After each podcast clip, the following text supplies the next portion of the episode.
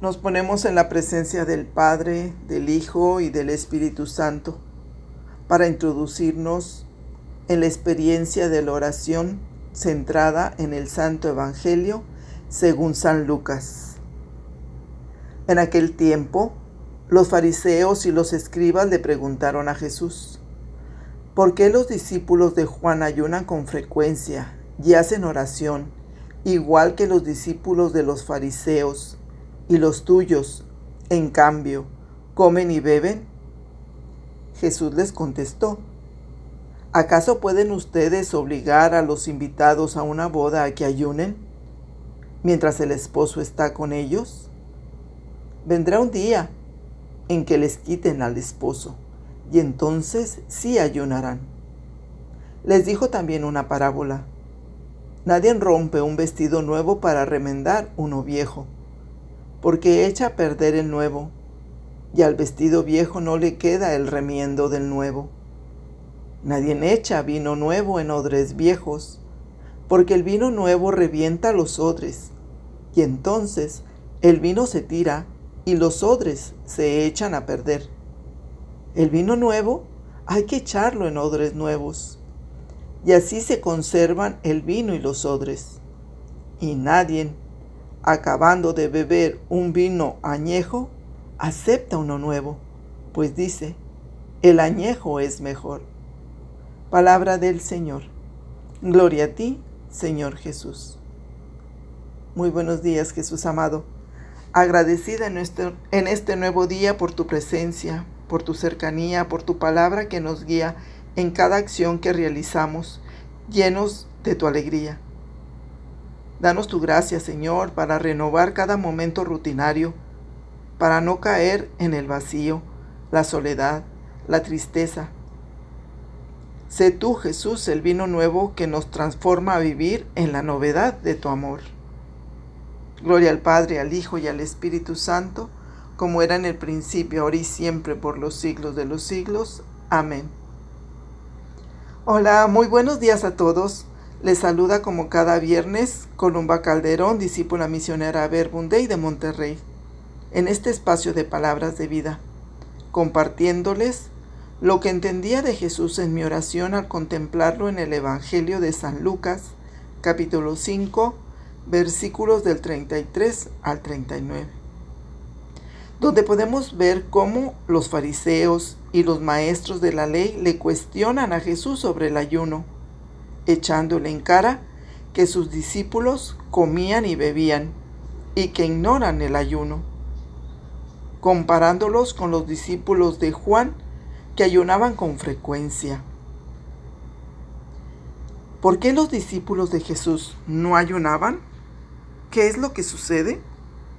Pues miren, Jesús les da una respuesta que no esperaban.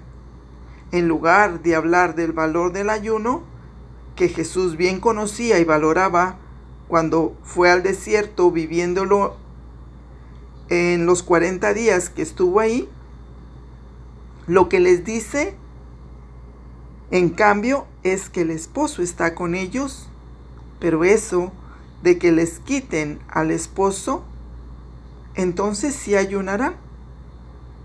¿Qué nos quieres decir con esto, Señor?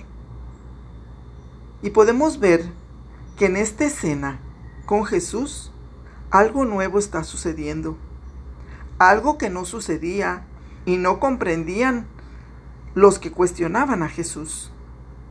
Vemos a los discípulos de Jesús y pensar, ¿cómo no estar alegres si el Señor está presente?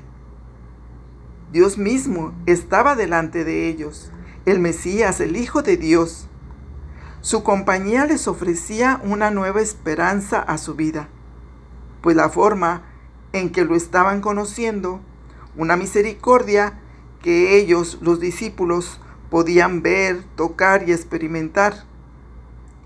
Así, Jesús, al hacerse hombre, morir y resucitar, cambió también nuestra vida. Así Jesús quiso vencer todo obstáculo que nos aleja del Padre que nos aleja de Dios, pues alejó nuestro pecado, nuestra debilidad e incluso la muerte misma. Jesús resucitó, lo creemos, En Primera de Corintios 15 dice, si nuestra esperanza en Cristo se redujera solo a las cosas de esta vida, seríamos los más infelices de todos los hombres. Pero no es así. Cristo resucitó y resucitó como primicia de todo lo que es, de lo de todos los hombres. ¿Cómo no estar alegres si el novio está presente? Jesús nos ofrece una relación nueva. Está cerca cuando oramos, está en la Eucaristía y actúa en el aquí y en el ahora de nuestra vida. Con Jesús, cada día es diferente. Nos ofrece la oportunidad de nacer de nuevo. He aquí que yo hago todas las cosas, dice Apocalipsis 21.5. Qué bonito es reconocer en la oración que cada día le corresponde hacer una doble dinámica. Olvidar lo de ayer, dejarlo atrás y lanzarnos a la novedad de lo que nos puede ofrecer el día de hoy Jesús. Los fariseos, los maestros, los discípulos de Juan no supieron reaccionar a lo que Jesús decía. Ellos de la ley habían hecho una rutina que no les dejaba ver ni escuchar al esposo. Sin embargo, así Jesús les dijo, el vino nuevo se echa en odres nuevos. Y esto me hacía pensar, ¿en qué cosa me quedo atrapada? ¿En qué culpa o resentimiento del pasado me detengo? Y comprendo, en la oración, que es la palabra de Jesús que me endulce el paladar como vino nuevo que me anima y que me alegra. Es Jesús que marca en nuestra vida un antes y un después como a, los, como a sus discípulos. En nuestro camino de oración con Jesús entendía que necesitamos aprender a rendirnos a su amor, confiar en que Jesús sabe lo que está haciendo en nosotros. Qué triste si no vivimos de acuerdo a su promesa yo estaré con ustedes todos los días. Pero qué triste será mi vida si la presencia del Señor se diera como visita de doctor. Una sola hora cuando voy a misa, solo unos minutos de oración y de vez en cuando. A la mesa con Jesús reconocía que si vivo de acuerdo con esta actitud, solo estaré poniendo parches a mi fe. Es su ausencia la que debería provocarnos dolor, porque nunca nadie nos ha amado tanto como Jesús lo ha hecho. Su amor es el vino nuevo. Es su amor que nos renueva para no seguir como odres viejos, endurecidos por las costumbres del pasado, del pecado. Miren, con Jesús recordaba una persona cuyas actitudes me molestaban. Solo de verla me ponía muy realmente mal.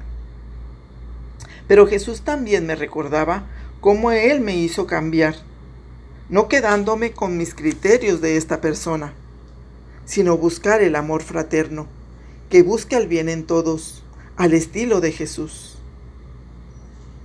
Nuestra alegría se hace presente y es reflejo cuando estamos con el esposo, para que junto a Jesús podamos lograr vivir una vida abundante, renovada por la palabra escuchada, asimilada, vivida y anunciada.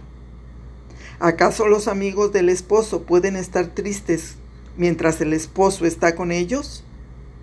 Pues yo de mi parte quiero salir de mi vida pasada, de mi vida vieja, abrirme a recibir su amor como odre nuevo, que no se rompe ni deja que se pierda su gracia, para llegar a dar gloria a Dios.